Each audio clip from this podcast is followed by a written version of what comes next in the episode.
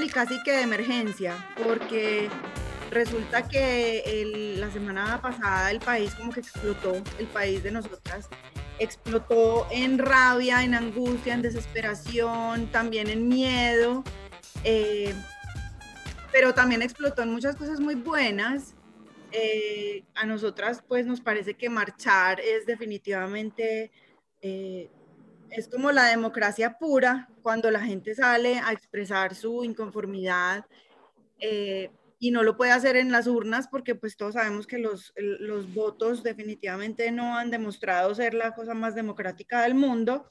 Entonces la gente sale a las calles a demostrar su inconformidad y a exigirle a sus gobiernos lo que cree que necesita el país, ¿cierto? Entonces en este momento Colombia está, está loco, la gente está desesperada durante la pandemia, la gente está desesperada aguantando hambre en una situación económica muy compleja eh, y la oposición pues está llamando a, pues, a unas acciones un poco bélicas que, no, que, que, han resultado en, en, muchísimos problemas. Ahorita pues tenemos un experto aquí que nos va a hablar desde su punto de vista lo que ha pensado, lo que ha pasado y la situación en la que se encuentra el país, los periodistas, la población civil, en la encrucijada que está el gobierno en este momento, las oportunidades que se presentan para el gobierno también, esto también lo, lo tenemos que ver como un, una, pues un hito en el que el, el, gobierno puede tomar decisiones que cambien el rumbo que llevaba.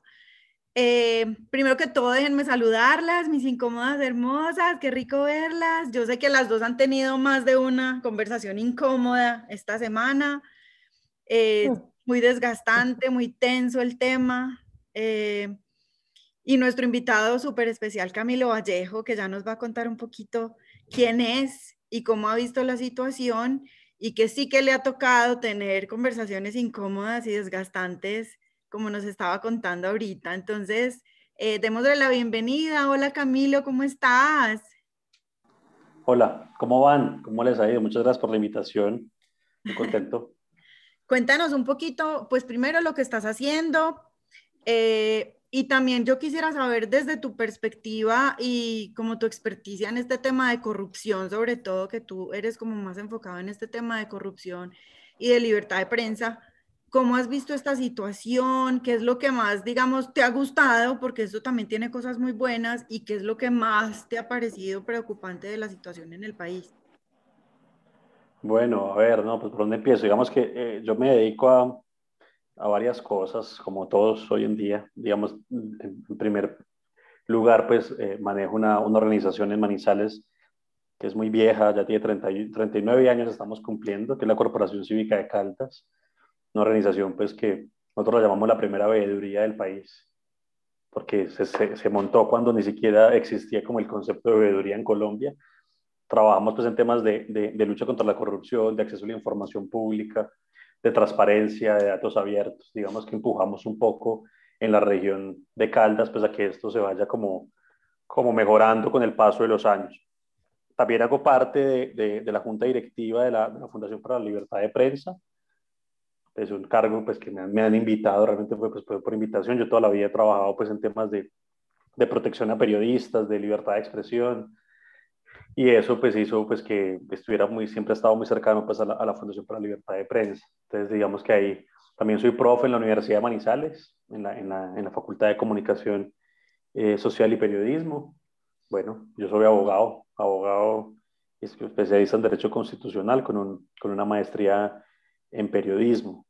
Digamos que eh, yo siento que lo, lo que pasa en Colombia que pues, hay muchas formas de abordarlo, porque se puede abordar como de todos los lugares. A mí me gusta abordarla como de dos. La primera es que esto es fruto de mucho tiempo. Esto pues no es una explosión de un momento a otro, pues siempre aparecen las, las, posiciones como conspiranoicas, que esto estaba montado y no, no, Colombia viene en una protesta social que ha sido interrumpida pues por la pandemia, por, bueno, por, como por la situación que venimos trayendo desde el año pasado pero pues hay que recordar que en el año 2019 se tuvo una protesta social muy parecida a la que estamos viviendo por varias características. La primera es que son protestas, digamos que las manifestaciones de la protesta son muy extendidas en el tiempo, o sea, logran tener no solo un día, sino que logran permanecer durante semanas con diferentes expresiones.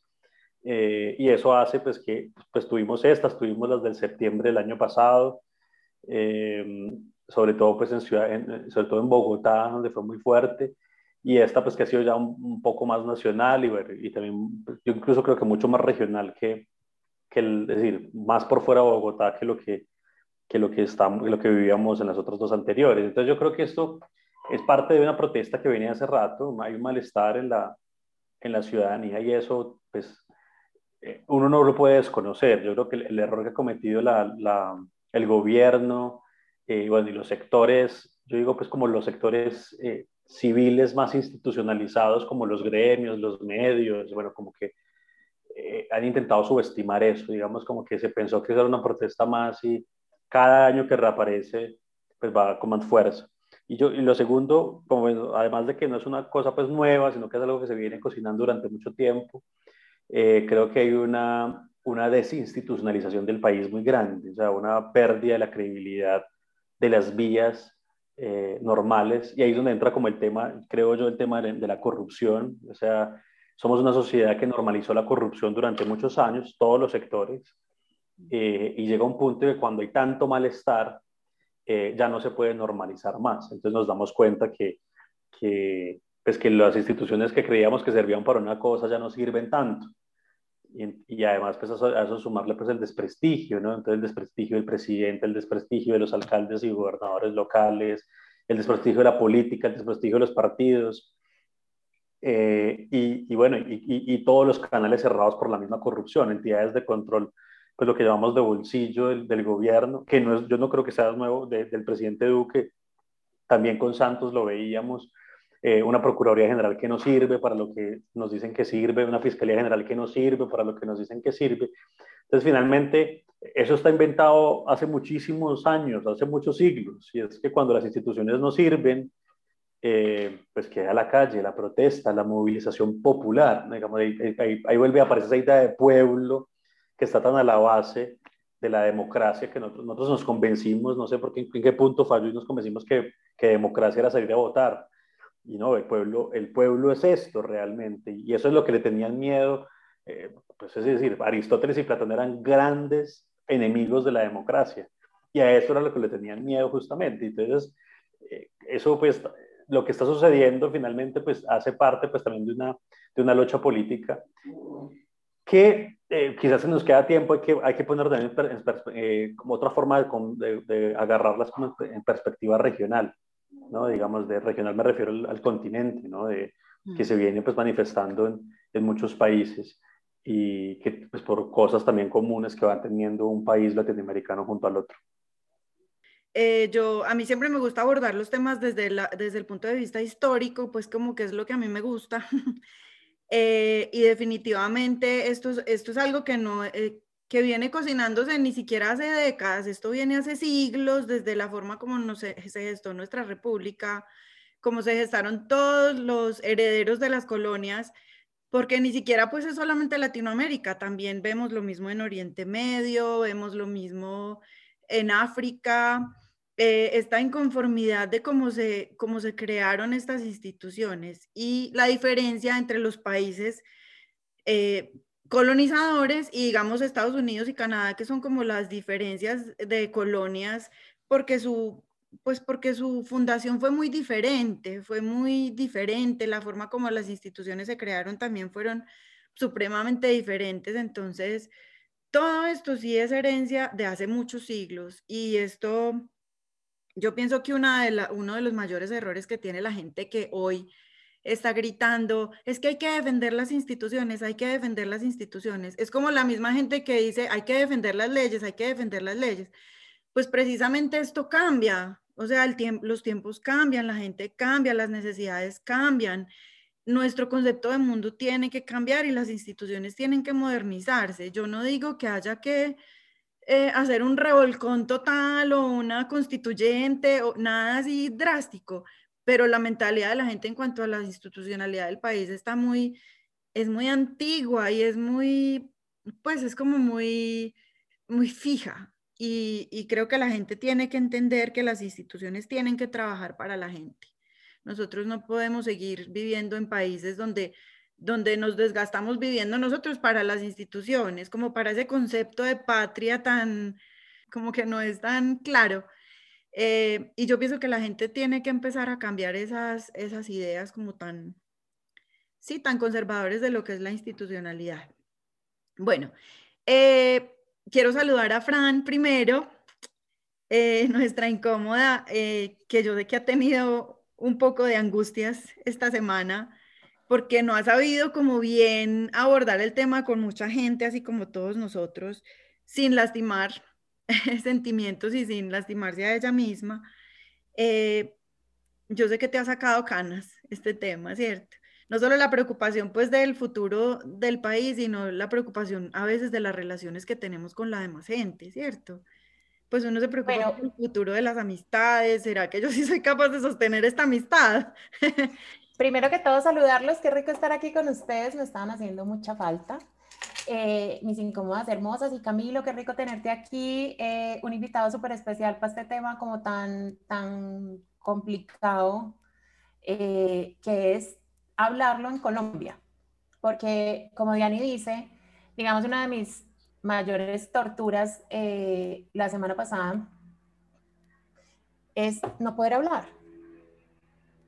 Es, y es que estamos en una realidad que se me hace muy complicada porque estamos tan polarizados y tan dueños de la verdad absoluta que lastimosamente las relaciones personales se ven afectados por expresar abiertamente lo que uno piensa eh, de política o de economía o de una marcha, si está de acuerdo o no está de acuerdo con la marcha, si está de acuerdo o no de acuerdo con las protestas, porque hemos llegado a unos puntos en que todo el que no esté de acuerdo eh, con el presidente es de izquierda que eso me parece muy particular. Eso, digamos, es una de las cosas que más particular me parece. O sea, ¿usted es blanco o es negro? No existe ni un solo gris en la mitad.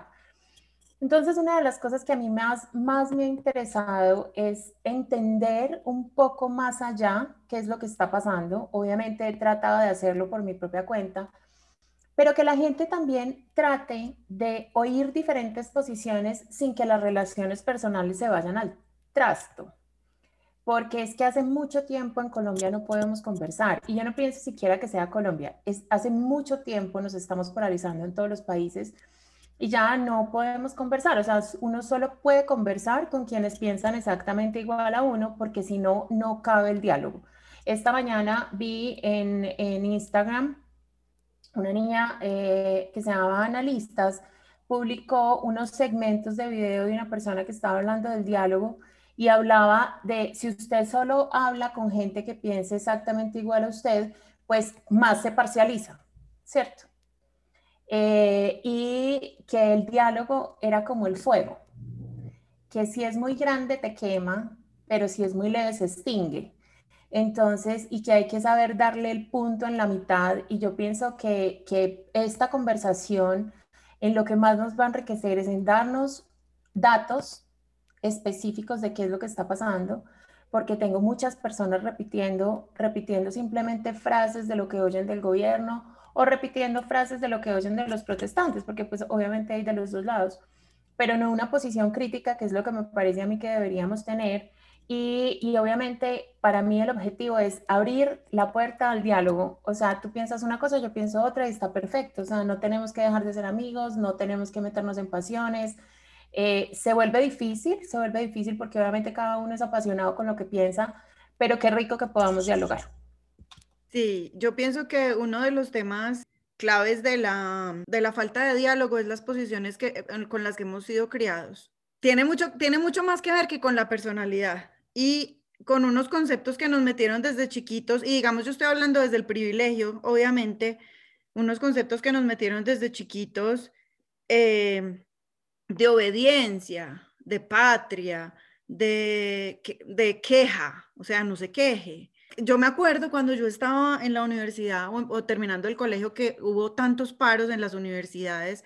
Me acuerdo mucho porque, porque la mayoría de los amigos ya estaban en la universidad y algunos estaban en universidad pública y eso se volvió pues el tema. Es que muchos vagos, porque es que yo pensaba así, O sea, yo pensaba así, pues esa es la esperanza de que todos podemos cambiar. Yo era así, yo decía muchos vagos, eh, pues además que yo era, ah, pues, pues yo era muy de derecha, porque es que a mí me tocó la guerrilla, a mí me tocó secuestro, a mí me tocó asesinato al frente mío.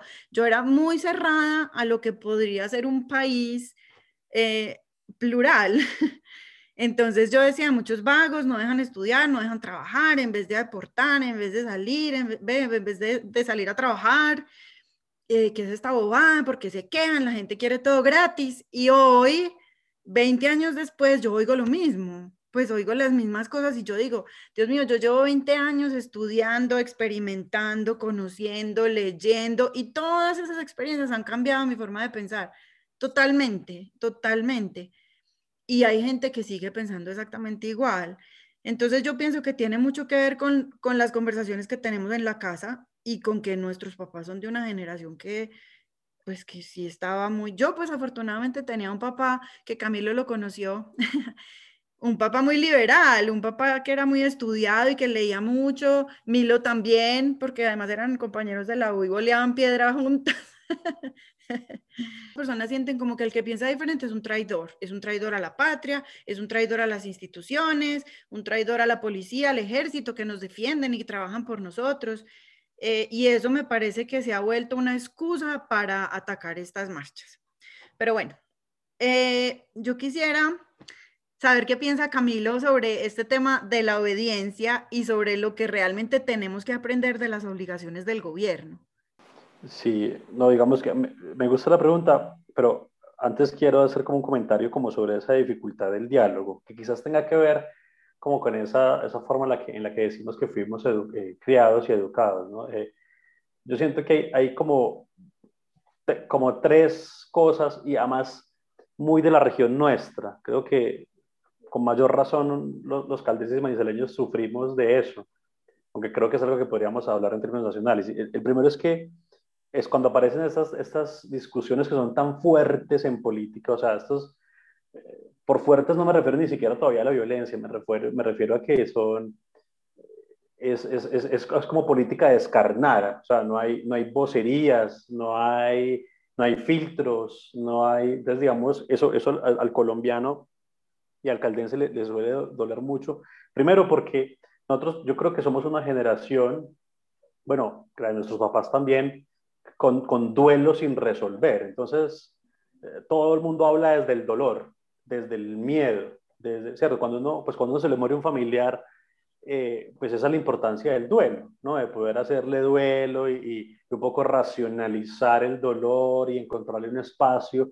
Incluso hay, hay, aquí, aquí, hay un tema muy bacano que se ha trabajado mucho en la Universidad Javeriana, en la Facultad de Derecho, del, del espacio público de duelo. O sea, somos un país que que habla mucho de paz, eh, y bueno, con todas las dificultades que tiene, eh, pero no logramos hacer los duelos. Entonces, las pérdidas que nos ha dejado la violencia, el conflicto, una situación como esta, nadie no se pueden tramitar de manera pública, no hay reconocimiento de los duelos de cada uno. Entonces, todo el mundo sigue habla, la gente cree que está hablando de manera muy racional y muy argumentada, pero al final son, o sea, eso lo se ve mucho en WhatsApp con las familiares, en WhatsApp como tiene esta idea de privacidad e intimidad, que todavía yo no sé por qué la gente tiene esa idea, pero pues WhatsApp ya no es nada íntimo, es una red social cualquiera, la gente eh, habla de manera un poco más descarnada y cree que está hablando de manera muy argumentada y uno en el fondo solo identifica son emociones, miedos, eh, rencores, y eso, y eso hace que obviamente cualquier diálogo sea muy difícil y que el diálogo tenga que subirse con esas emociones. Tampoco es decir, no, es que quiten las emociones y hablamos con argumentos. Eso pues no va a pasar, eso es una ficción. Entonces hay que e intentar construir diálogos donde se pongan las emociones todo como encima. En eso yo creo que la Comisión de la Verdad en Colombia viene avanzando mucho como en esa idea de que además de contar la verdad hay que ayudarnos a hacer duelo entre todos. Entonces eso pasa. Lo segundo lleva mucho más a la pregunta que estás diciendo y es que fuimos educados en un entorno, bueno, quizás mi generación ya no tanto, pero bueno, de pronto la de nuestros papás sí, pero fue como un entorno de la, de la Guerra Fría, ¿no? Entonces ahí cuando decían que somos es un lado o el otro, es que ese es el modelo de la Guerra Fría del pensamiento, ¿no? Entonces es como mueres de uno o de otro, y un modelo de Guerra Fría que en Colombia estaba traducido con la ilegalidad de la contraparte, ¿cierto? Es decir, es que, es que el que piensa distinto es un ilegal, y eso pues después tuvo otras palabras como terrorista y cómplice, y bueno, eso después se le, cuando se acabó la Guerra Fría, entonces esa, esa, idea hace que sea muy difícil porque, porque todo eso, y yo creo que uno de los grandes llamados es, yo lo hago mucho de pronto con las, personas de mi, de mi generación más arriba, oiga, la Guerra Fría se acabó, o sea, es, es que el castrochavismo y el, el petrismo es, viene con el socialismo, venga, o sea, ni siquiera, ni siquiera los comunismos tienen como una sola forma de ser, ¿cierto? Sino irse a China, pues, y comparar China con Corea del Norte y son cosas totalmente distintas. O sea, eso es mucho más complejo que ese plan como, como en, dos frentes. Pero además, con una aliciente en la Guerra Fría y es la, la creencia, que eso sí ya es más nuestra generación, de que cuando se acabó la Guerra Fría ya no hay ideología, ¿cierto? Ya solo quedó una. Es solo una, ya solo hay una forma de ver lo público y el Estado y la obediencia y solo una forma. Y, y, lo que nos, todo el tiempo nos recuerda estos, estos entornos de, de, de, pues de efervescencia popular es que, oiga, no hay una sola, o sea, por más que la Guerra Fría se haya acabado, no quiere decir que quien triunfó en la Guerra Fría, como nosotros lo vemos de este lado, pues es la única forma de ser, ¿cierto? Y, y eso, digamos, eh, también dificulta mucho, porque entonces nos, nos hacemos como muy, muy a la idea de que de que de salirnos un poco del molde que nos han dicho que es que, la, es que el gobierno, es que la mejor forma de hacer democracia es salir a votar. Sí, no. Sí, no, porque pues, eso está revaluado hace muchos años en el mundo. O sea, las democracias es también tener sistemas de medios fuertes, periodistas protegidos, también es tener espacios de protesta popular, tener un derecho de petición potente, tener, o sea, eso también es democracia. Entonces, y entonces empieza a salir del molde y entonces empieza a recordarle que esto no solo funciona así. Pero lo otro que es muy grave, y yo sé que nosotros los que estamos hablando aquí, que también caemos mucho error, y es entregarle la voz a los expertos, ¿cierto? Entonces, eh, esto es de expertos, ¿no? Esto es de grandes economistas. Es que la tributaria solo lo pueden hablar los grandes economistas y las universidades, y, y lo que nos recuerda situaciones como estas, es que no, es que la gente habla desde su intuición, desde el prejuicio, desde el desconocimiento seguramente también, ¿cierto? Y, y los expertos son como intentando, y, y ustedes se fijan esta semana, los expertos son, sea, nos vemos, para meterse uno ahí, nos vemos chiquiticos, o sea, en esta situación todos nos vemos como, o sea, ustedes van, o sea, hasta el mismo pobre eh, Alejandro Gaviria, que es como nuestro rockstar de la experticia, de la tecnocracia, ¿no? Eh, le han dado durísimo porque ya la gente le vale cinco que le citen un libro, que le citen un modelo económico, porque en este contexto, entonces, eh, y es una forma de descalificar al otro, no es que como tú no eres experto, entonces no, no, no hay diálogo, no hay diálogo, entonces te desconozco, te deslegitimo. Entonces, en eso, yo creo que eso hace que sea muy difícil eh, entrar como en discusiones sobre el Estado, como qué debería ser el presidente, cuáles son las funciones. Eh, pues uno, uno lo, lo, que yo siento es que acá, acá lo que hay que volver es como a las, y, y, la filosofía política nos lo ha enseñado, a valores muy, muy, muy básicos. O sea, esto no es de grandes experticias ni de grandes eh, modelos, y eso es lo que intenta, esos espacios de diálogo con el comité de paro. Yo tuve la oportunidad de participar aquí en los de Caldas la semana pasada. Nada, es el respeto. Entonces, el respeto, entonces no el respeto dicho a la ligera en un chat de WhatsApp, no, el respeto es que yo reconozco que el otro tiene la capacidad de, de, crear un país en el que cree, que tiene la capacidad de decir lo que dice, que no tengo cómo deslegitimarlo. Y eso, y eso pues, lo, digo la filosofía política porque Nosbaum nos está hablando de eso, porque hay una que me encanta a mí que es Chantal Mouffe, que es profesora de filosofía en, en, Inglaterra. Eh, o sea, como que nos dice, oiga, hay que reconocer al otro y, y, y nos vamos a, a seguir en un disenso permanente y salirnos de la idea de que la democracia es el consenso.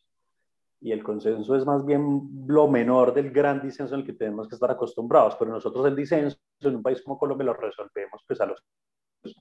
Así lo hemos... O sea, ese es el statu quo. O sea, el statu quo es resolver las cosas a los tiros. Entonces yo creo que en eso eh, hay, que, hay que pensarlo muy bien, como en esa forma en la que establecemos diálogos.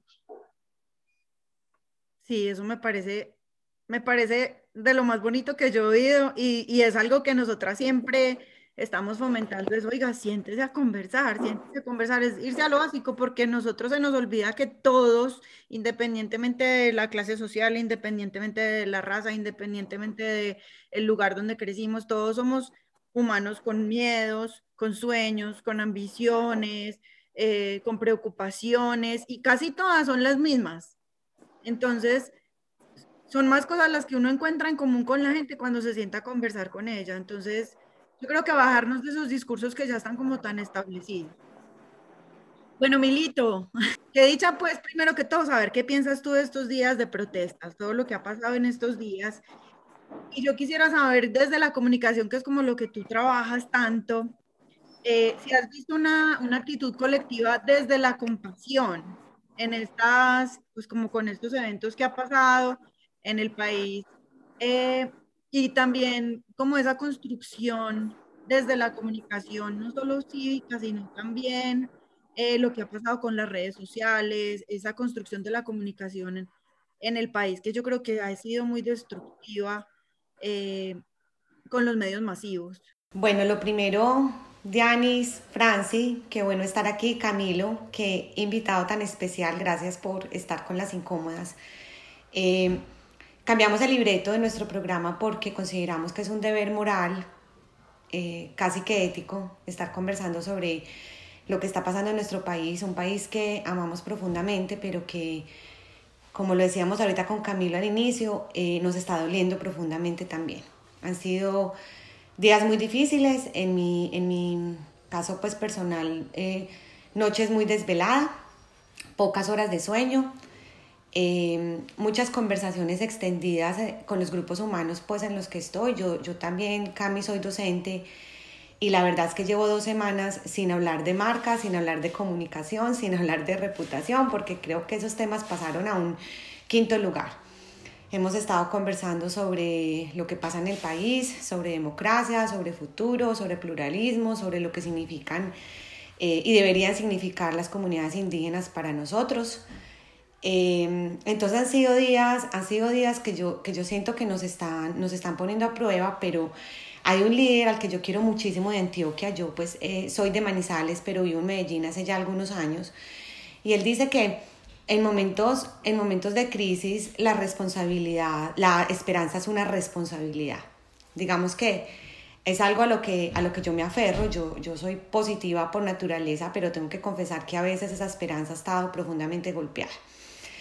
¿Qué me ha mantenido a salvo? Me ha mantenido a salvo la conversación con ustedes, me mantiene a salvo escuchar a Camilo acá desde la perspectiva que tiene, me mantiene a salvo hablar con mi papá, me mantiene a salvo hablar con mis estudiantes. La verdad, esta fuerza juvenil es absolutamente increíble. Ellos han sido también estigmatizados, les han dicho mucho que son la generación de cristal, esa generación que se rompe, que es frágil, que quieren que todo se los dé. Y la verdad a mí mis estudiantes me han salvado estas dos semanas. O sea, los debates que yo he logrado tener con ellos, los acuerdos a los que hemos llegado porque soy de la profesora que les manda la clase grabada para que ellos puedan salir a su protesta social. Eh, son argumentos absolutamente contundentes. Eh, no podemos menospreciar lo que están haciendo los jóvenes. La agenda de los jóvenes debería estar siendo nuestra agenda, la agenda de todos. Y cuando digo de todos es incluyendo al gobierno, incluyendo a las personas que estamos aquí conectadas. A mí lo que está pasando con esta fuerza juvenil me ha parecido asombrosa. Yo, yo soy pacifista, soy abierta al diálogo, pues mi, mi génesis es, es, es ser, estudié comunicación y me encanta la comunicación. Pero yo creo que el tema está siendo muy jodido porque yo estoy de acuerdo con que uno tiene que conversar y que tiene que aceptar la diferencia, por supuesto. Pero me, me cuestiono mucho cuando las conversaciones inician con tratar de explicar la importancia de los derechos humanos y tratar de explicar que la violencia nunca va a ser una opción y que matarnos nunca va a ser una opción. Tratar de explicar que el uso desmedido de la fuerza por parte de una institución que nos debería proteger no debería ser aceptado tratar de conversar sobre, hoy me levanto y veo en los medios que la verdad, yo hace mucho eh, no confío ni me gustan mucho muchos medios tradicionales, me gustan unos pocos. Eh, prefiero los medios alternativos, prefiero lo que pasa eh, alrededor de la independencia, confío un poco todavía en algunos medios que son independientes, pero, pero la verdad cuando tú ves un, un titular y la noticia es ciudadanos se enfrentan a los indígenas, como si los indígenas no fueran ciudadanos, eso golpea la esperanza, eso golpea la esperanza, porque eso es lo que estamos comunicando y esos son los imaginarios que pretendemos que la gente adopte. Entonces, está siendo muy jodido. Y yo soy de las que acepta la diferencia, pero la verdad tengo que confesarles algo y es cuando estoy frente a alguien al que tengo que decirle que la vida es lo más sagrado y que nos debería doler tanto la muerte del policía como la muerte del hijo joven manifestante. Eh, les juro que yo me quedo sin argumentos. Es que, es más, siento que no tengo por qué estar ahí, porque no voy a lograr llegar a un punto en común.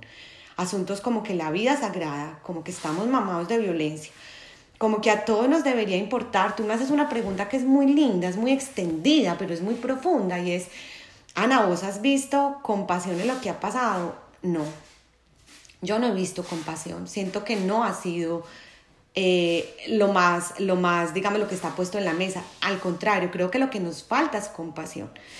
Y nos falta compasión desde entender qué es lo que le está pasando a Colombia. Yo, yo coincido con Cami con que lo que está pasando ahorita no es nuevo. Es que Colombia lleva años, la, la historia lo confirma, llevamos años de violencia, llevamos años de dolor, llevamos años de desigualdad Ahora las cifras de desigualdad eh, y de pobreza se han incrementado pues a raíz de lo que ha pasado en la pandemia, pero nos tiene que doler a todos esos. Esos son los puntos en común que yo siento que no tienen margen de negociación.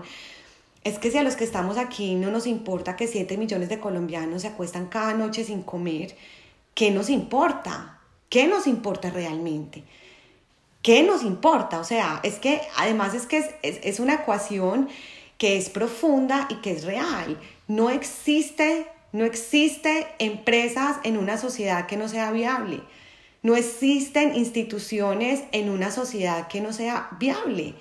Entonces, ¿de qué estamos hablando? Es que la conversación debería ser más trascendente y más profunda.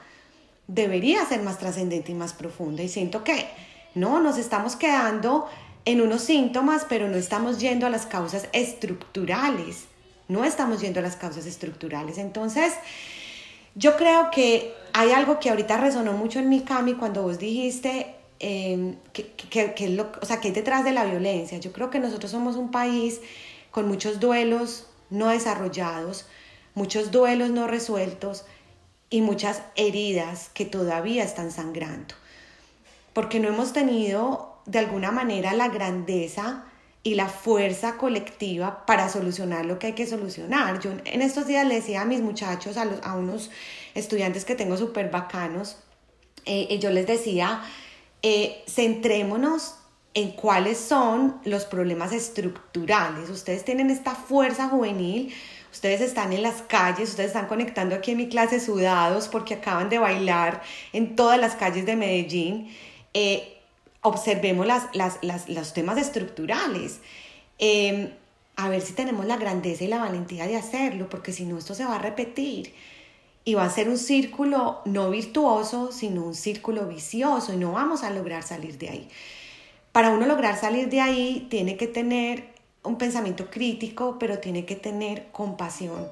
Y es esa capacidad de, también lo decía ahorita Camilo, lo decía Fran, y creo que tú también lo, lo dijiste, Diane, si es, pucha, vamos a reconocer al otro realmente, vamos a reconocer al otro, vamos a entender que donde venga la violencia no es el camino, que no la aceptamos, que no, no es a, punta de bala como nos, nos vamos a solucionar eh, los problemas y lamentablemente nosotros hemos crecido en un país violento. Hace poco un psiquiatra de la Universidad de los Andes sacó un estudio que a mí me impactó mucho y es que los colombianos todos tenemos en alguna medida estrés postraumático, unos en mayor medida y otros en menor medida.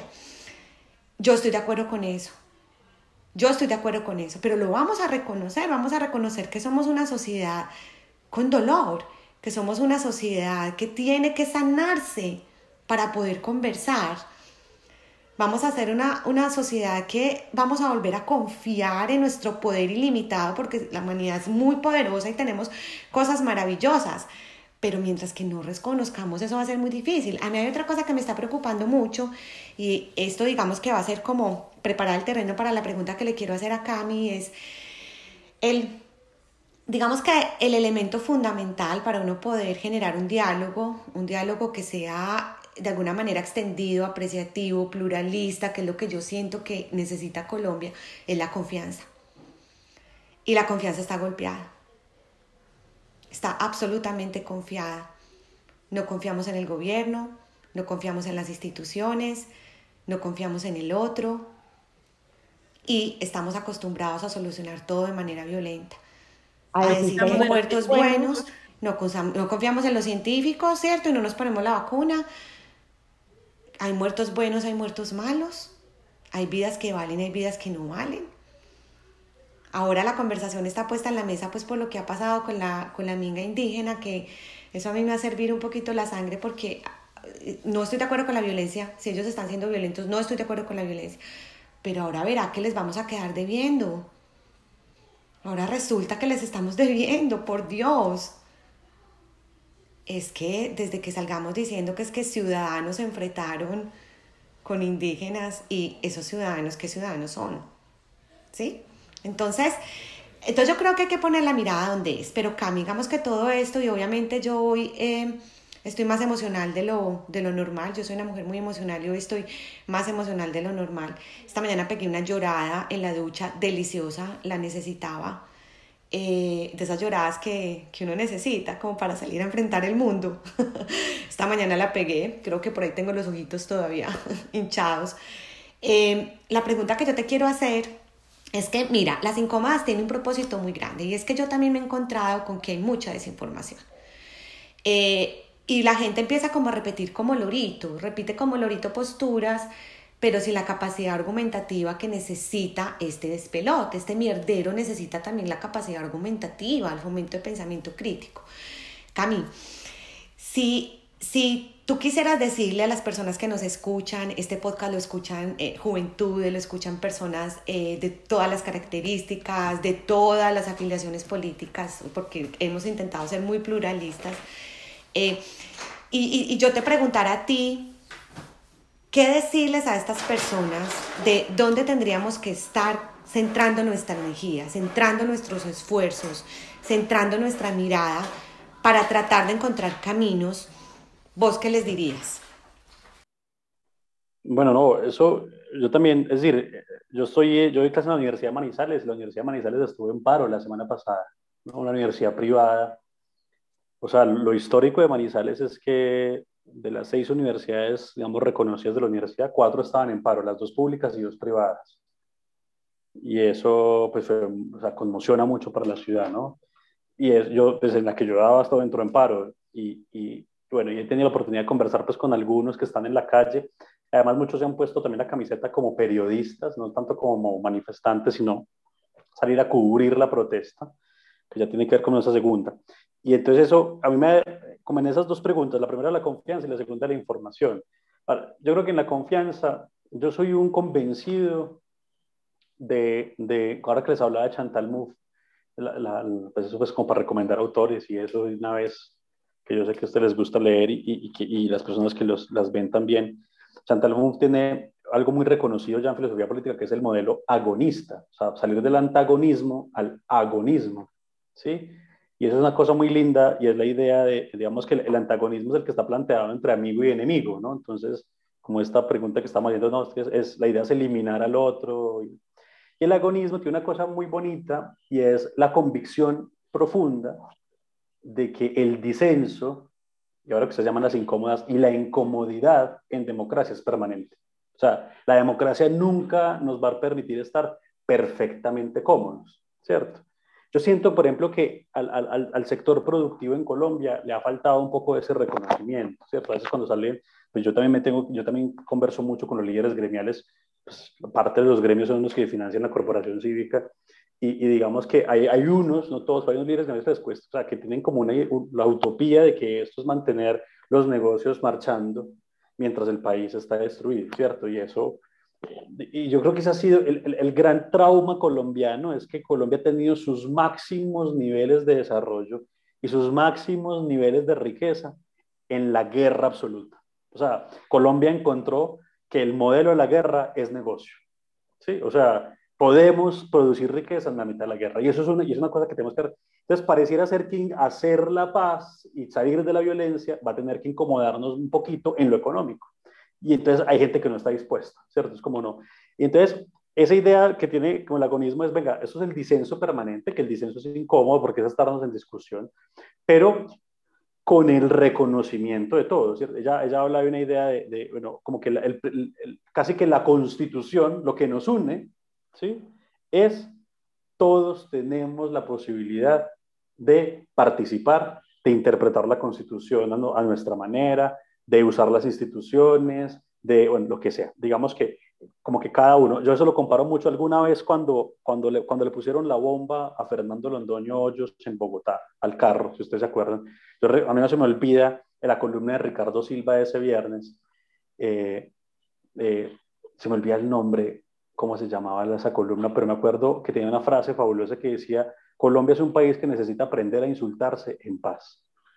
Y yo creo eso, es decir, Ahora, hay gente que no cree en el insulto mucho, pues yo que soy muy fiel en la libertad de expresión, yo creo en el insulto de alguna forma como medida, pues, para algunas situaciones, pero es que es preferible insultarnos que matarnos, ¿no? Es como una idea.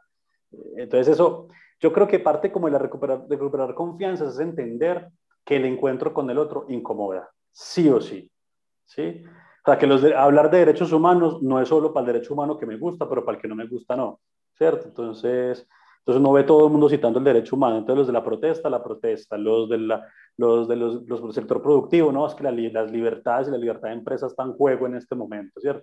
Claro, todos están en, se sabe que todos están en juego, pero entonces también están en juego los que nos incomodan y, no hemos sido capaces de ver como esa situación. Y la idea del disenso, o sea, la idea es que salgamos de esto, que los diálogos sean, es bueno, ¿cómo vamos a seguir en disenso de aquí para adelante?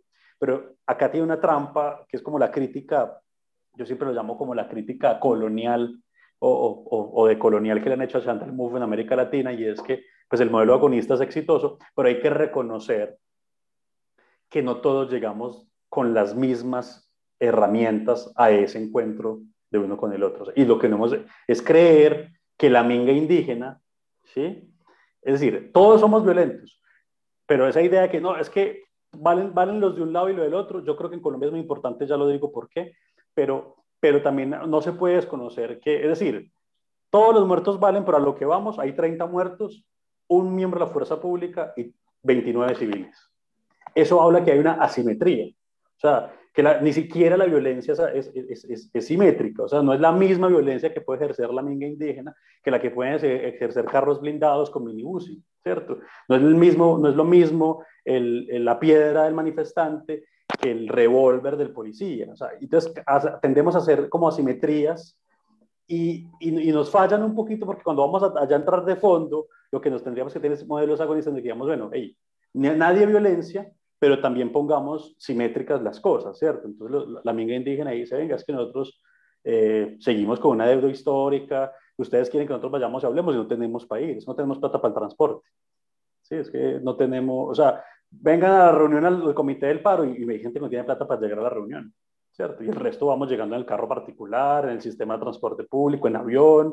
Entonces, son cosas muy sutiles que hacen que aquí las conversaciones no sean simétricas. Y eso, para el que está padeciendo la asimetría, la desigualdad, pues no, nunca va a haber confianza, pues porque me están diciendo, no, pero ¿por qué? Participe, hágase elegir. Entonces yo siempre digo, no, pues participe en las próximas elecciones como si esto fuera simétrico. Y todos sabemos cómo se comportan las elecciones, todos sabemos a los indígenas cómo dan elecciones, a los estudiantes y a los negros y, y, a los campesinos. Entonces, eh, creo, que, creo que parte de la confianza es como reconocer esas tres cosas, que nos vamos a incomodar, que va a haber un disenso y que no todos estamos llegando en iguales condiciones a conversar.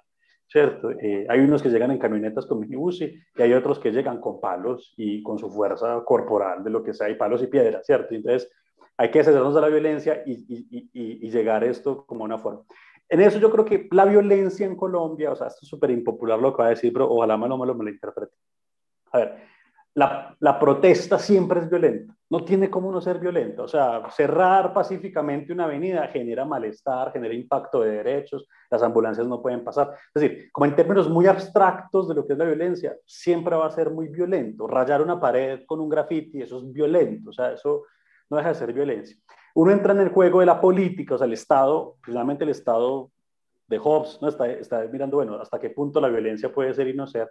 Entonces ustedes ven culturas, por ejemplo, en Chile, en los manifestantes incendiaron todo un edificio y la gente aplaudía. Y con el incendio de ese edificio se cambió, se, se promovió toda la...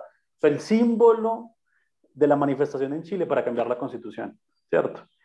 En Colombia, ¿qué es lo que pasa? Que yo ahí, me voy a meter un tema que ya me empiezo a meter en la información, las estéticas. Entonces, en Colombia la violencia le tenemos tanta desconfianza porque la hemos vivido, claro, en un país como Chile, la violencia tiene unas, tendrá unas lecturas y unos significados. Para el colombiano la violencia tiene o sea, aquí el que incendia edificios son las, la guerrilla y, es decir, y, y, Pablo Escobar con sus... Esos eran los que... Entonces, es muy difícil que, los que las manifestaciones, yo por eso detesto cuando empiezan a incendiar cosas y a romper cosas, porque yo lo analizo sobre todo es, ahora lo que están buscando es poner un significado que en, en Colombia no pega. Es decir, aquí quebrar un vidrio de un banco, en otro país puede ser, ah, eso no es nada, eso, quebrar un vidrio de un banco, pues nada pero aquí quebrar un vidrio banco es muy potente porque aquí, que quebraba, aquí los que más quebraban vidrios de bancos eran las FARC cuando ponía la bomba en la caja agraria en el pueblo y veíamos todas las imágenes por televisión, ¿cierto? Entonces, la violencia aquí ya tiene otro significado muy distinto, entonces lo que hay que salir es, cuando, cuando uno hace el llamado a la violencia, ahí sí estoy de acuerdo totalmente, es,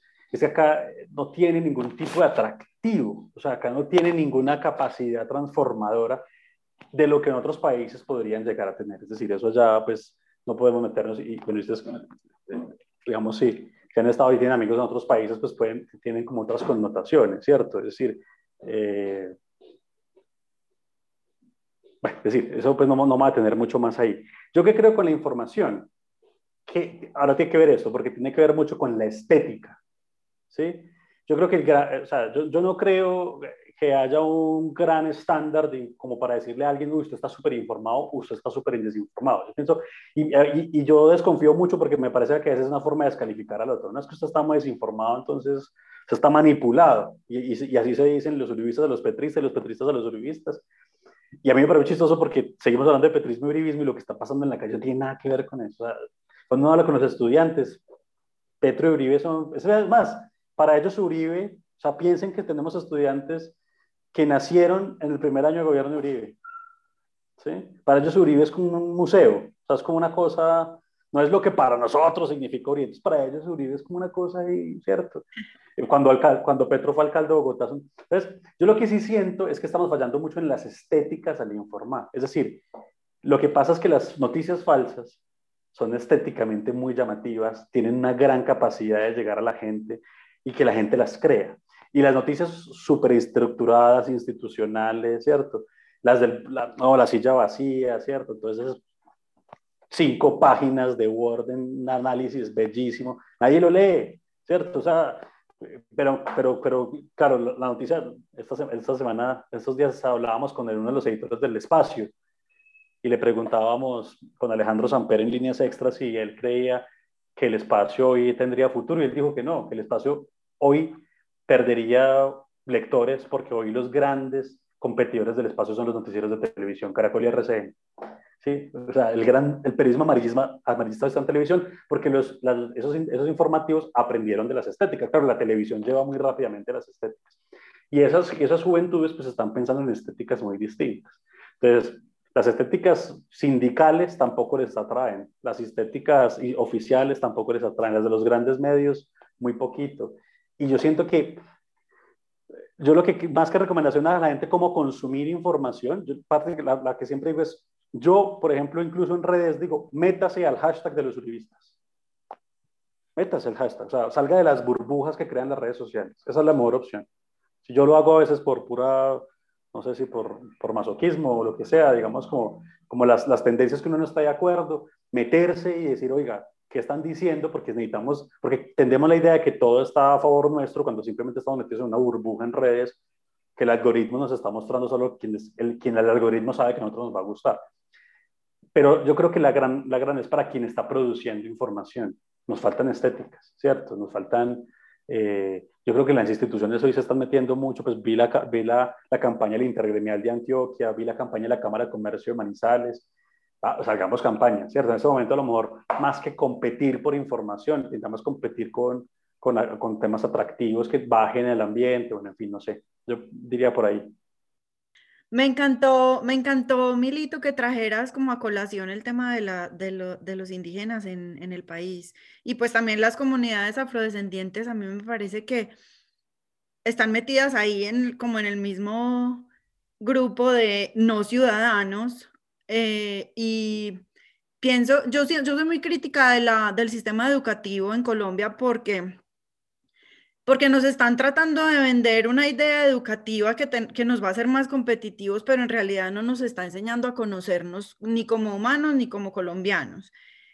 Eh, a mí pues me apasiona la historia, entonces yo todo lo, todo, todo lo que yo veo en la realidad del país lo contextualizo con nuestra historia y a mí me parece que la historia que enseñan en los colegios es horrible. Yo no sé qué tanto ha cambiado desde que yo salí del colegio, que fue hace unos añitos, pero yo estudié en un colegio supremamente privilegiado en donde estoy segura que a los profesores les prohibían hablar de muchos temas. Eh, y eh, me acordaba mucho de eso cuando una amiga mía estaba criticando que hayan tumbado la estatua de, de Sebastián de Belalcázar en Cali. Y yo le decía, pero es que tú sabes lo que esa estatua representa para tanta gente. Y decía, no, pero eso es la historia de Colombia. Ellos fueron los que construyeron nuestro, nuestra patria, ¿qué tiene que ver? Y fue la misma discusión que tuve en Estados Unidos el año pasado, cuando empezaron a tumbar las estatuas de la Confederación porque la gente tiene esas estatuas como en el alma, como esa es nuestra historia, es que Cristóbal Colón, es que... Y en realidad, pues esa es la historia que nos contaron, porque la historia la cuentan los vencedores, pero eso no son los hechos. Una cosa es la historia y otra cosa es los hechos. Y la gente que participó en esa historia también son los indígenas y también son los afrodescendientes. Todos construimos el país que tenemos hoy y sin embargo seguimos con ese discurso de unos son más ciudadanos que otros, ¿cierto? A mí me parece que, a mí me da mucha rabia cuando dicen que los indígenas en Colombia son violentos porque los indígenas en Colombia, como en toda Latinoamérica, pues, pues eso fue una criminalidad horrible lo que hicieron los españoles en América cuando llegaron. Cuando llegaron a Colombia, lo que era en esa época, pues Colombia, había casi 6 millones de indígenas eh, solo en nuestro país y a los 50 años había 1.200.000. O sea, el exterminio fue una cosa brutal y los que quedaron casi que eran casi todas mujeres, porque los, los hombres llegaron sin mujeres y las utilizaban a ellas como, pues, ¿cierto? Entonces, eh, por eso nuestro país está hecho más que todo de mestizos, pues por, porque el mestizaje de, de nuestro país fue supremamente violento. Entonces quedaron muy pocos indígenas en el país a los cuales la corona los metió por allá y les dijo, ustedes, está bien, tomen pues esta tierra para que no se quejen, tierras en donde no podían tener ganado, donde no podían producir la lana con las que hacían sus mantas, les alcanzaba para tres maticas, pues, y muy generosa la corona, ¿cierto? Entonces, hoy en día seguimos pensando que deberían agradecer, deberían agradecer que les dimos tierra, es que ellos no son productivos, es que ellos no sé qué, o sea, ¿por qué tenemos que obligar a la gente a vivir como nosotros vivimos? Ellos no viven como nosotros, no tienen las mismas costumbres, ellos no tienen por qué vivir en el mundo productivo y capitalista de nosotros, porque hay que imponer eso. O sea, todavía estamos en la colonia, todavía estamos evangelizando, todavía estamos en ese proceso. No, actualicémonos y reconozcamos, yo, yo pienso que lo, lo primordial cuando hablamos en el programa de racismo el año pasado es reconocer los errores del pasado. Así eso no haya sido culpa mía, yo, yo soy responsable por lo que pasó en, en el país hace 500 años. O sea, yo nací en el privilegio, yo tengo que hacer algo con mi privilegio. Y reconocer esa responsabilidad, yo pienso que es el primer paso para tener una conversación de tú a tú. Y otra cosa que me parece súper importante es que los indígenas nunca han dicho en Colombia, váyanse de acá que esto es de nosotros. Ellos siempre han sido muy, podemos vivir en comunidad, podemos vivir juntos, o sea, está, la tierra da para todos. Entonces a mí me da mucha rabia cuando estigmatizan las comunidades indígenas y las comunidades afrodescendientes que han sido las que pues han recibido demasiado palo económico eh, en el país como para que nosotros seamos tan HPs de seguirlos excluyendo en la, en la construcción de un país donde ellos fueron los que pusieron los ladrillos. A mí eso que tú dijiste me pareció súper bonito. Dejemos de excluir a la gente, todos somos colombianos porque nacimos ahí, punto. La constitución nos cubre a todos porque nacimos ahí, punto. Y desde la parte, otra parte más, más reciente de la historia, yo pienso que lo que hablaba ahora Camilo de, Vean, a mí me, a mí me llamó mucho la atención cuando la, después de la crisis del 2008, eh, Warren Buffett, que es uno de los megamillonarios de acá de Estados Unidos, salió y dijo, los gobiernos tienen que dejar de mimar tanto a los, a los mega ricos. Y él es uno de los hombres más ricos del mundo. Porque cuando se, se, cuando se tumbó el muro de Berlín, todos tuvimos la esperanza de que el capitalismo iba a ser la salvación, porque es que el comunismo era el diablo, ¿cierto? Y con la crisis del 2008 nos dimos cuenta que eso no fue así, que el capitalismo también nos falló, que el mercado libre no puede ser el que manda la parada en el mundo, porque ¿quiénes son los que se van a salvar siempre? Pues los bancos, las entidades financieras. En Colombia, ¿quién maneja la plata de los recursos de la salud? Las entidades financieras privadas. ¿Quién maneja las pensiones? Las entidades financieras privadas. Entonces, ellos son a los que el gobierno siempre va a proteger, ¿cierto? Y eh, la ciudadanía pues no tiene como los beneficios que reciben esta, estas grandes. Es que la gente cuando uno dice es que los ricos es que los pobres, no, la gente que lo rodea a uno es gente rica, pero no son los que se benefician. Porque es que si tú tienes una empresa de 100 empleados, tú no te estás beneficiando de las exenciones de impuestos. Y esta es una pregunta que yo le quiero hacer a, a, Fran como experta en emprendimiento, es, eh, ¿cuáles son como los retos más grandes que tienen que enfrentar los emprendedores y las pymes que tú crees que tienen que ser abordadas en las reformas fiscales? La reforma fiscal pues va a ser necesaria, pero tú qué crees que se debe considerar eh, para las pymes sobre todo para, y para los emprendedores? Digamos que este es el tema que a mí me apasiona. Eh, yo vibro por los emprendedores. Los emprendedores en pandemia han sufrido una cosa absurda. Yo pienso que los empleados también, porque hay muchas personas que se quedaron sin trabajo eh, y de ahí tú puedes encontrar tantos casos exitosos como casos de fracaso. Yo pienso que es el enfoque que se le da. Hay una cosa que es muy cruel en el emprendimiento, pero es si tú no eres capaz de crear una empresa que sea capaz de pagar impuestos y de pagarle a tus empleados lo legal y de, o sea, de ser legal, 100% legal, esa empresa no funciona, porque entonces no da, ¿cierto? Eh, eso tiene todo de ancho y de largo y nos podíamos sentar aquí antes a mirar qué se hace con el señor que tiene eh, de la lechería y con los cerdos que, que no han podido pasar, bueno, pero yo siento que esa no puede ser la discusión. La discusión hoy es yo siendo empresario, ¿pago impuestos tranquilo o pago impuestos eh, tratando de no pagarlos? O sea, pago lo que menos hay que pagar.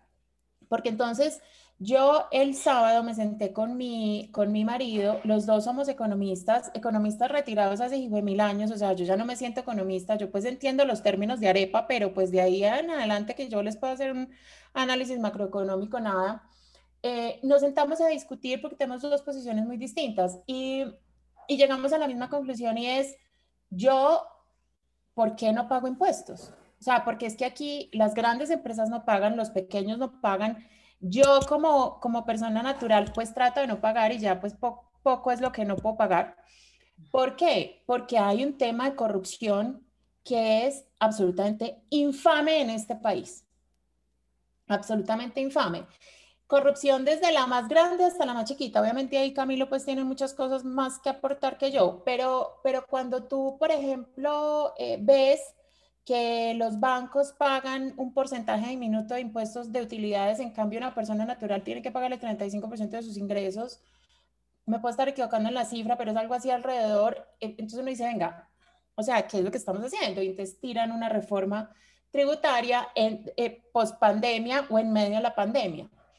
Entonces, yo siento que el tema empresarial, desde chiquito a grande, el gran problema no es qué tantos auxilios te da el gobierno, qué tantas facilidades te da el gobierno, porque digamos que Colombia ha trabajado muchísimo en tratar de, promover el emprendimiento y hay una cantidad de instituciones dedicadas a promover el emprendimiento en Colombia. Digamos, en nuestra región, nosotros somos unos duros para promover el emprendimiento de, todas las instituciones. O sea, es una cosa impresionante. Eh, porque es que promover el emprendimiento no es solo, eh, digamos que, cambiar leyes. Promover el emprendimiento es darte conocimiento gratuito, es promover lo que tú estás haciendo, es formarte, es darte conocimiento claro de cómo, debe, de cómo debes funcionar como empresario para que lo puedas hacer de una manera exitosa. Hay una cosa en Colombia que en esa sí estamos muy atrás y es que tú en Colombia no te puedes quebrar.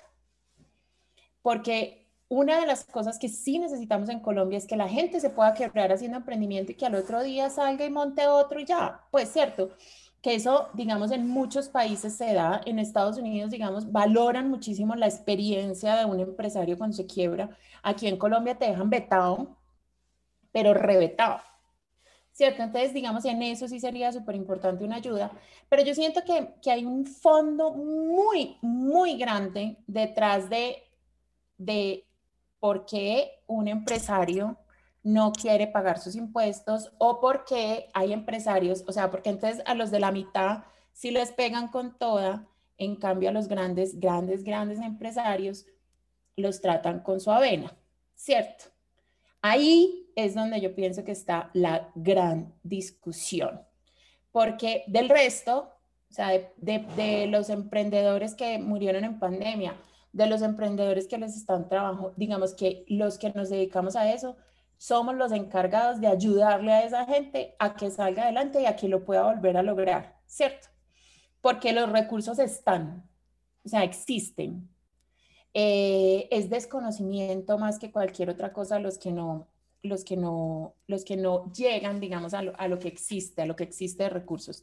Pero ya que me diste la palabra, pues yo aquí me voy a aprovechar, voy a hacer, eh, voy a coger esta, esta palomita y quiero hablarles un poco de una cosa que estaba hablando Camilo ahorita y es, por ejemplo, en el tema de Chile. Yo el año pasado viví en Chile todo el año eh, y hay una cosa súper importante y es que, como todos nuestros oyentes saben, yo pues me, me he entregado a tratar de estudiarme hace muchos años y hice un curso de constelaciones. Pero miren, ustedes no saben lo que le da a los chilenos cuando uno les cuenta las historias de uno de la violencia en Colombia.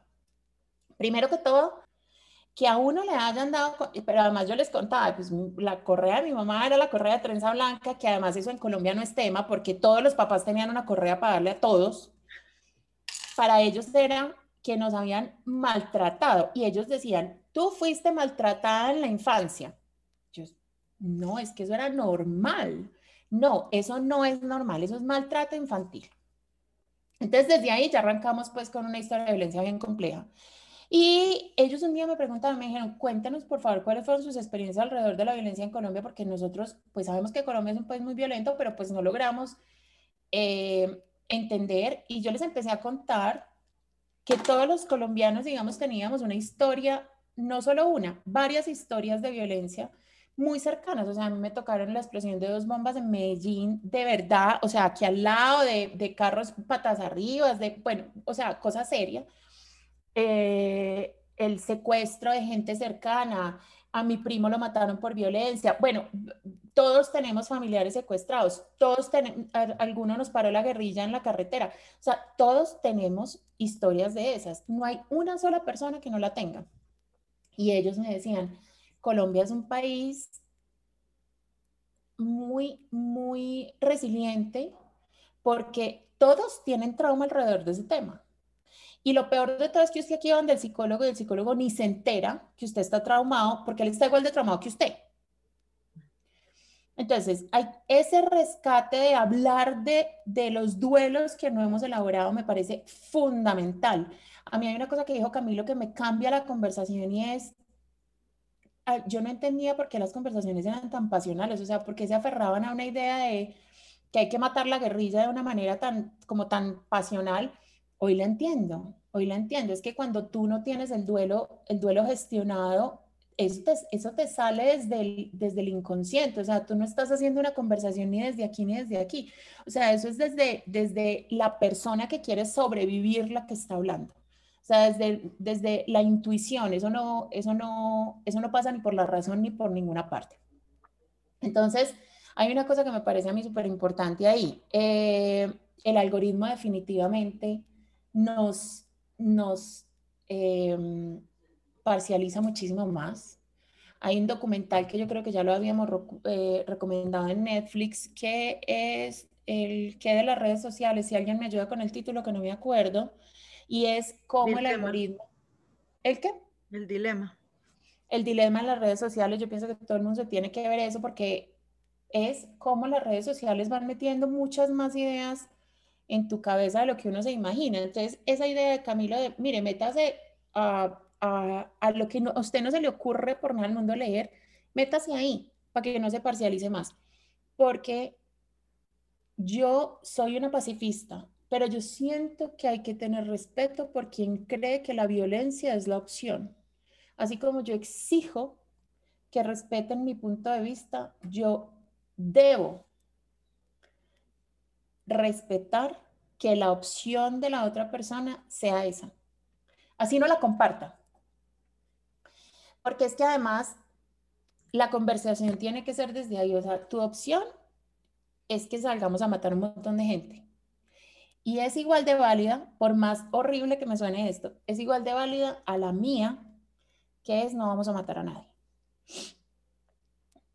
Yo toda la vida he sido una enemiga de pensar que el ser humano es malo por naturaleza, o sea, es como, como cruel por naturaleza, o sea, a mí eso me quita, me quita las ganas de vivir. Pero, pero últimamente he entendido que hay muchas personas a las que la guerra les parece una opción verdadera, válida y, y, que, y que la justifican. Y ellos tienen la misma libertad de expresar lo que yo. ¿cierto? Hay un personaje que yo quiero muchísimo, admiro muchísimo y entonces nos reímos mucho una vez porque es un lector pues impresionante y cuando él encontró un libro que se llamaba El arte de la guerra, o sea, no se sintió más tranquilo y le que iba y le mostraba a la señora y le decía, mire, es que mire que sí, porque para él esa es, esa es como la naturaleza del ser humano. Entonces, es un reto y es muy complejo, pero definitivamente yo siento que desde ahí tiene que partir, o sea, tu punto de vista también es válido, independiente de que yo esté en completo desacuerdo. Dos, dos temas que son con los que yo me encuentro todos los días en las conversaciones, y uno es los de aquí y los de allá, que lo hemos hablado un poquito, pues digamos que dibujado en los indígenas, pero la clase alta, la clase baja, los indígenas, los ciudadanos, el blanco, el negro. O sea, yo, yo siento que el ser humano, por alguna razón, tiene la necesidad de segmentarse. O sea, como de yo soy de este grupo y tú eres de ese otro. Y entonces yo soy mejor por ser de este grupo, ¿cierto? Yo siento que desde ahí ya la cosa se vuelve muy compleja porque entonces, digamos, uno de los, uno de los argumentos de la semana pasada era, ¿cómo se les ocurre a la gente salir a marchar si la reforma es para ellos? si la reforma les va a servir es a ellos, porque yo lo que, lo que quieren es darle subsidios a la clase baja, o sea, y, y yo decía, no pues, o sea, no puede ser este argumento, pero bueno. Y otro de los temas que yo encuentro todos los días es, es que Santos le entregó a las FARC el país. Entonces desde ahí ya, o sea, como que, como que arrancan con eso, cierran la puerta a una conversación y entonces ya arrancamos con el castrochavismo y nos vamos a volver como Venezuela y tra, tra, tra, tra, tra, tra, que no necesito pues recordarles todo, los, todo, lo que, todo lo que viene ahí detrás. Pero entonces en esas dos conversaciones que me parecen tan complejas, ¿cómo, cómo llegamos, cómo, cómo abrimos una puerta de conversación? Porque es que yo siento que ahí se cierra. Bueno, yo siento que, que mm, parte de esa sensación de sentirnos como los de acá y los de allá, pues tiene que ver con, creo que es algo que le gusta mucho a Diana cuando, cuando trae siempre como a colación la historia, y es que, sea, hay, hay que reconocer que estas discusiones, o sea, una protesta en el año 2021, de una semana, con unas demandas muy claras de renta básica, de tumbar la reforma, de tumbar la de la salud también, ¿cierto? Eh, siempre están atravesadas en este país por, por, por por grandes traumas, como para usar pues como palabras que has usado, ¿cierto?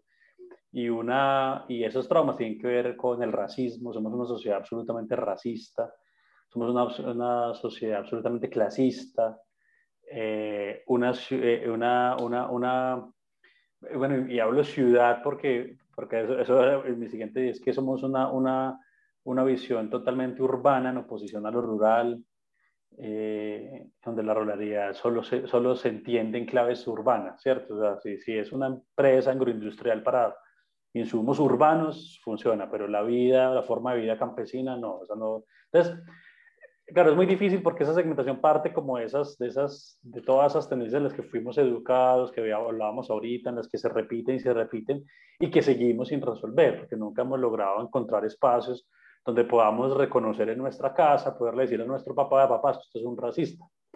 Sí, es que usted es un homofóbico y pues aceptémoslo. Y, Yo le dije a mi mamá ayer, ay, qué pecado. y eso, hay que, y, eso, y eso ha hecho daño, o sea, como que ese reconocimiento nos cuesta mucho. Entonces la gente que asume que, que esas posturas eh, no tienen nada que ver con eso, ¿no? Como que ellos de verdad están salvando la patria, pero al final están salvando la patria a punta de racismo, clasismo, todo lo que hemos dicho.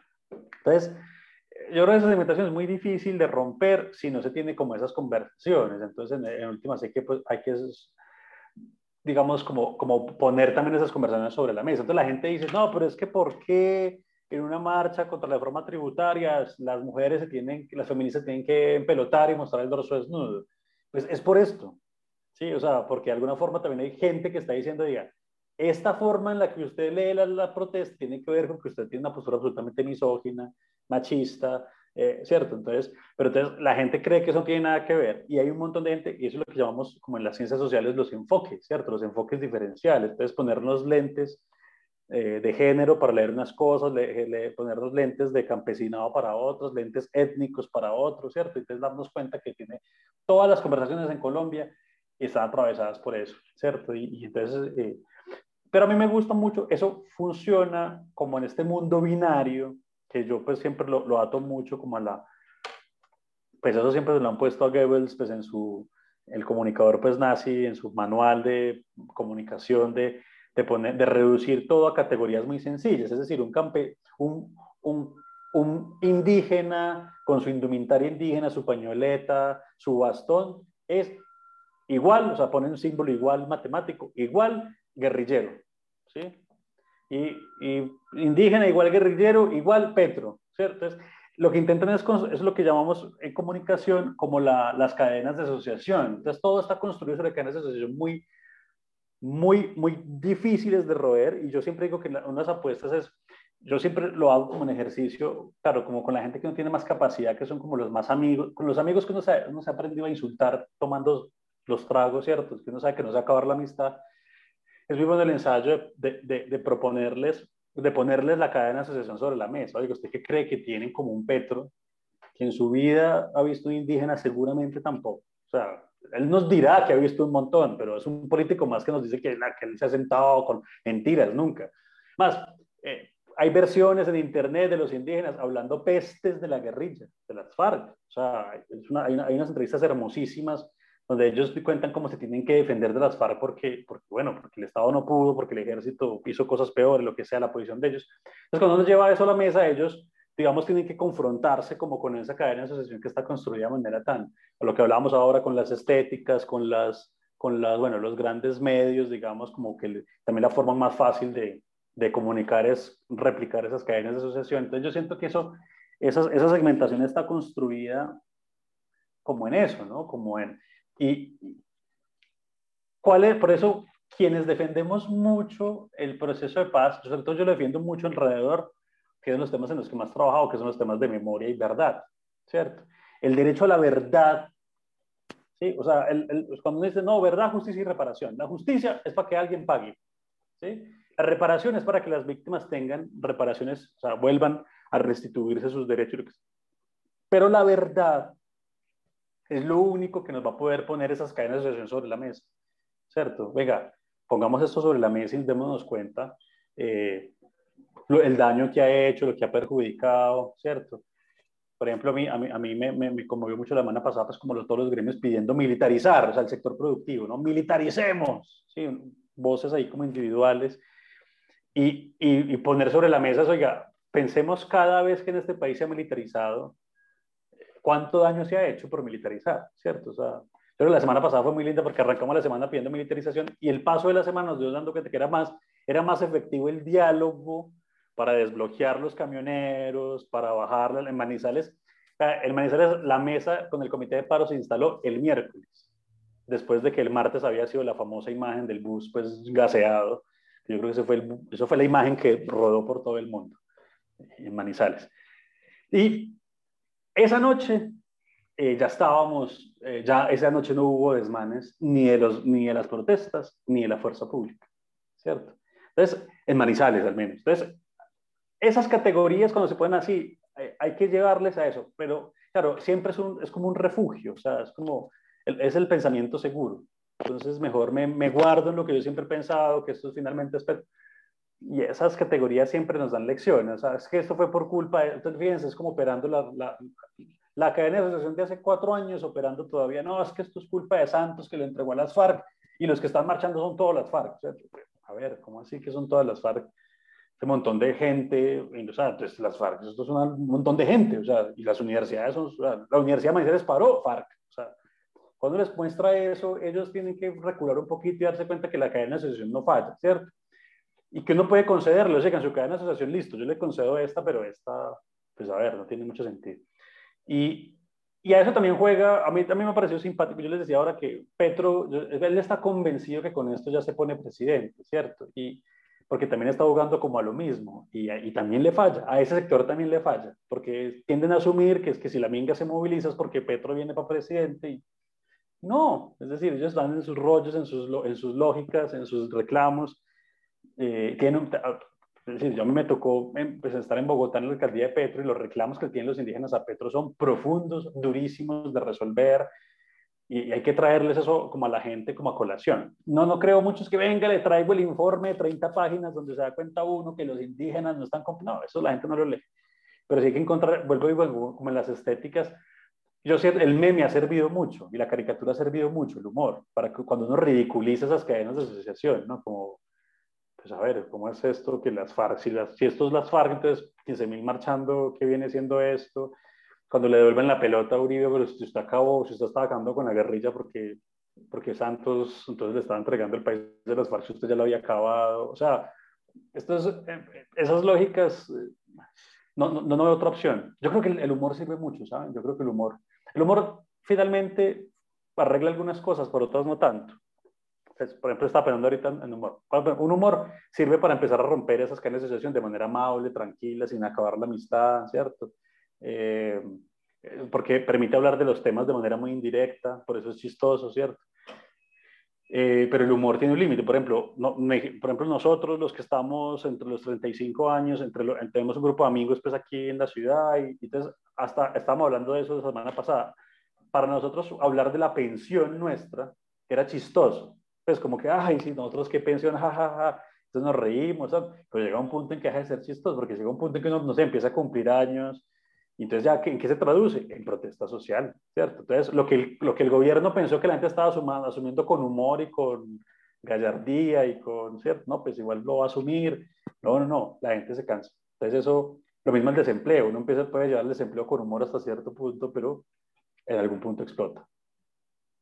Eh, ese concepto de la desconexión con la realidad, que es una frase muy de moda, se ha puesto muy de moda eh, aquí en Estados Unidos, eh, con nuestro expresidente que estaba absolutamente desconectado, yo creo que del universo, eh, y en Colombia ahora con este presidente que, pues, que nos lidera en este momento, al cual, bueno, yo me puedo despachar también ahí, pero yo sigo guardando una esperanza que el man como que despierte, pero tú qué piensas de ese concepto de la desconexión con la realidad? O sea, ¿tú crees que tiene que ver con esa escuela de políticos que se forma, digamos, en los Andes, de gente que nunca ha estado, nunca se ha montado una buceta? ¿O tiene más que ver con la desconexión con nuestra historia? ¿O tiene más que ver con simple egoísmo? ¿Tú qué piensas? Yo diría que con todas las anteriores. Eh, desconexión con la realidad es que nuestro presidente coja un avión a las 11 de la noche a Cali y regrese a las 3 de la mañana en un viaje relámpago. Cuando Cali está necesitando que él esté allá, manejando la situación. Desconexión con la realidad es no comprender las causas estructurales y centrarse en los síntomas.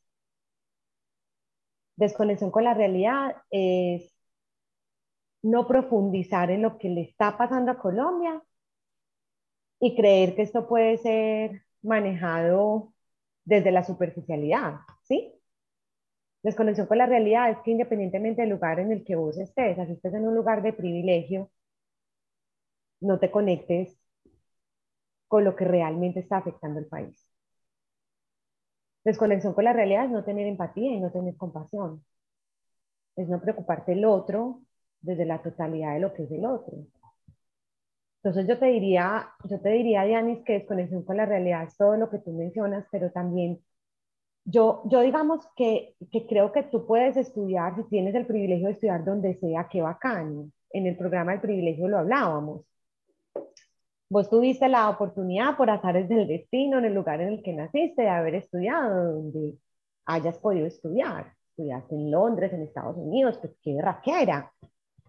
Pero desde esa oportunidad, ¿cómo estás contribuyendo? Desde ese lugar de privilegio, ¿qué estás haciendo? Te debería importar. Así hayas estudiado donde hayas estudiado. Yo creo que no se trata de eso porque yo digamos que no tengo una, una, una postura de alguna manera resentida. Entonces el que estudió en los Andes es un hijo de madre y el que estudió en Harvard es un triple hijo de madre porque no, yo creo que si es un triple hijo de madre, si vos teniendo el conocimiento, teniendo las herramientas, teniendo el pensamiento crítico, no estás construyendo patria desde el lugar en el que estés. Como dicen las comunidades indígenas, desde nuestro banquito haciendo la tarea. Que lo dicen las comunidades indígenas del Amazonas es una frase que a mí me fascina, porque me parece muy potente. Desconexión con la realidad es menospreciar el dolor de la gente Desconexión con la realidad es que no te esté doliendo lo que está pasando. Eso es como desconexión con la realidad. Y yo le quisiera preguntar a Cami, porque sí, ya me voy a, a, seguir conversando con mis estudiantes, ya doy clase ahorita en unos contados segunditos. Pero Cami, yo necesito aprovecharte para una cosa, y es, necesito aprovecharte para una pregunta, y es, ¿vos qué crees que va a pasar? O sea, desde tu perspectiva, desde tu mirada, ¿qué va a pasar? ¿Qué sientes que va a pasar? Es, yo sé que es un momento incierto para todos, pero cuando te pones a pensar, bueno, ¿qué va a pasar? ¿Cuál va a ser el camino? ¿Qué intuyes? ¿Qué sientes? ¿Qué visionas? Uy, no, yo en eso sí estoy muy pesimista, ¿sabes? Yo creo que eso, es decir, podemos, puede que se resuelva la protesta social ya, ¿cierto? Pero yo creo que eso va a seguir una, una bomba de tiempo porque sí creo que la, el problema es muy profundo, ¿no? Yo creo que incluso hasta los, hasta los líderes del paro llegan un momento en que los entrevistan y ellos ya no saben como que ni, ni qué más pedir, pero saben que algo falta. Hay cosas que ni que siquiera han logrado poner nombre, y eso es muy, eso es muy impresionante. A mí me impresiona mucho en las entrevistas. La gente pues dice, es que están pidiendo de todo, ¿no? Ellos ni siquiera saben en el fondo qué más toca pedir, eso es una cosa. Y yo siento que, que y además te siento una, o sea, pesimista, pero creo que hay salidas, digamos, pero las salidas no sé qué tan cerca estén. Entonces, tenemos unas, unas vías institucionales muy, muy desgastadas, muy deslegitimadas, ¿cierto? En, derecho constitucional hay un principio fundante que es la legitimidad, y es decir, si la gente cree que quien tiene el poder debería tenerlo, básicamente, pues cerrando el rasgo así, medio chambón, ¿cierto? Si la gente cree que ese canal de comunicación es el propio para hacer eso, entonces la gente ya ha dejado de creer eso. Entonces eso, eso hace, digamos, el presidente todavía tiene un grado de interlocución porque yo creo que en este presidencialismo tan extremo, pues, pero fíjense el rol de los congresistas, esto les está pasando por encima. Sí, esto, y por ahí como que intentan levantar la mano, a veces por aquí en Caldas un congresista apareció por allá en Petaqueros desbloqueando camiones y eso como no sirvió para nada, ¿no? Aquí en Manizales hay una concejal del Partido Verde que ha jugado un rol, o sea, más que concejales de mediadora, o sea, se puso ahí como a moderar el debate, pero los políticos, o sea, como que, y eso es lo que está pasando, que la gente ya ni lo reconoce, y eso es muy grave. Eso para cualquier Estado es muy grave, para cualquier democracia es muy grave, porque entonces se abren como las, el juego infinito donde todo el mundo empieza a cazar, ¿cierto? Y en un contexto tan violento, con tanta gente armada, con tanta gente queriendo hacer daño, pues se van a aprovechar de eso. Entonces, eh, eso yo creo que, que es, es, muy grave y eso solo se va a resolver con cambios profundos, ¿cierto? Yo no sé si tenga que ver con una constituyente, o sea, cambiar la constitución, porque también la gente se ha dado cuenta que cambiar la constitución no sirve, o sea, la gente le cogió el tiro que ya se dio cuenta que, que Colombia es muy bueno para incumplir sus promesas, la institucionalidad es muy buena para incumplir sus promesas, entonces cambia la constitución nacional en el 91 y lleva 30 años desmontándola, ¿sí? Hacen un proceso de paz y entonces llevamos 5 años desmontándola. Entonces, como que la gente ya se dio cuenta que no es solo la foto de crearla, y yo sí creo que tiene que haber como cambios muy profundos institucionales y, y, va a tener que suceder, pero esos son temas que van a, esos en, los, en, las democracias duran mucho tiempo y son muy dolorosos y van a ser muy difíciles. Pero yo creo que una de las vías, eh, sí creo, es que tiene que ver con la institucionalidad civil. O sea, los que estamos en, en, en las ONGs, en las universidades, en los gremios, no podemos caer como en la trampa de, de, hundirnos con la institucionalidad pública, ¿cierto? Es más bien reconocer, venga, esa institucionalidad también está desgastada para nosotros, eh, quizás no en la misma medida de los que estás protestando, pero yo siento es como, como un cerrar filas, entonces sí, entonces lo que es con Duque es con nosotros, entonces cierran filas, y yo siento que eso no soluciona porque la única vía que nos queda son canales institucionales, civiles, que no son los partidos políticos, claramente, y que tenemos que empezar a encauzar esas discusiones y esas también esas vocerías, ¿cierto? Es decir, no todas las lograremos encauzar, ¿cierto? Seguramente los indígenas se sus, con sus propias vocerías, ¿cierto? Pero hay unas que sí. O sea, las universidades tienen que empezar a hablar en clave de, de, sentarse con el gobierno a decirle que algo está fallando, muy como, muy como en la época de la séptima papeleta también, ¿cierto? Más que la constituyente, de, la, de, de lo previa a la constituyente del 91, que fue una institucionalidad civil diciéndole al presidente, sí, oiga, nos toca, nos va a tocar, ¿cierto? Porque además yo veo que si no se hace con las próximas elecciones, vamos a tener unas elecciones muy duras, muy, muy, muy fuertes, muy polarizadas, con personajes, o sea, yo creo que Petro no le favorece a este ambiente porque él, él, es una persona que sabemos saca partido de estas cosas en términos muy para él, es como otro Mesías, ¿cierto? Otro, otro proyecto mesiánico. Eh, se va a encontrar con unas entidades de control eh, es decir, que las puso el gobierno anterior, para hacerle la vida imposible. Entonces vamos a, poder, vamos a tener seguramente un presidente en un juicio eh, y eso vuelve y explota. Eso va a ser, yo no sé, yo veo esto muy... Siento que la desinstitucionalización nos está llevando a elecciones que quizás puedan ser más problemáticas, con, sobre todo con un personaje como, como Petro, y bueno, y como el que vuelva y diga Uribe, seguramente va a ser muy difícil.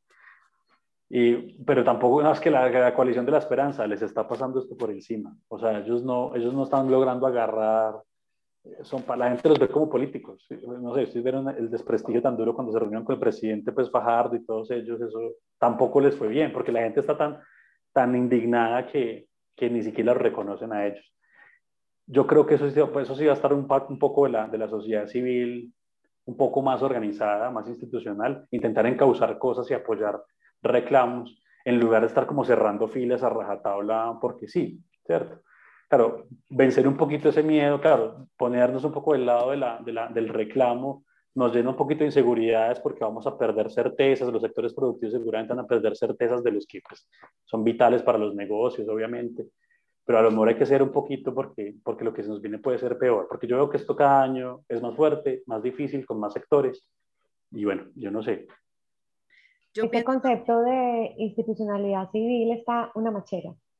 Gracias creo que ese es un, un camino interesantísimo que hay que, que, hay que explorar, coincido contigo plenamente, qué interesante, Cami, porque, porque sí, yo te, hice la pregunta con doble intención porque sé que al que se la hagan en este momento va a decir, fue madre, la solución, ¿cuál es? ¿Cierto? Y todos nos debatimos mucho como desde, desde nuestro rol qué se puede hacer, pero creo que tiras un camino muy interesante, muy interesante para profundizar y, y explorar. Y definitivamente los revolcones es lo único que cambia la historia de un país. Pues es que quedarnos calladitos, obedientes y, y ser espectadores no, no va a cambiar nada. Y el país tiene que cambiar. O sea, tenemos que bajarnos de la nube en la que venimos montados hace décadas y, y en muchas cosas hace siglos. Yo pues tengo que despedir el programa porque se nos acabó el tiempo. Muchísimas gracias Camilo por estar con nosotros, nos enseñaste muchísimo y no sé si mis incómodas estén de acuerdo, pero a mí me encantaría hacer un programa dedicado solo a la corrupción, porque yo creo que la gente en Colombia habla mucho de corrupción, pero no entiende muy bien cómo es que la plata se va.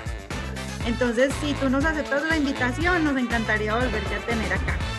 Claro que sí, claro que sí se unan. Felices. Muchas gracias, Camilo. Abrazos. Camilo, mil gracias.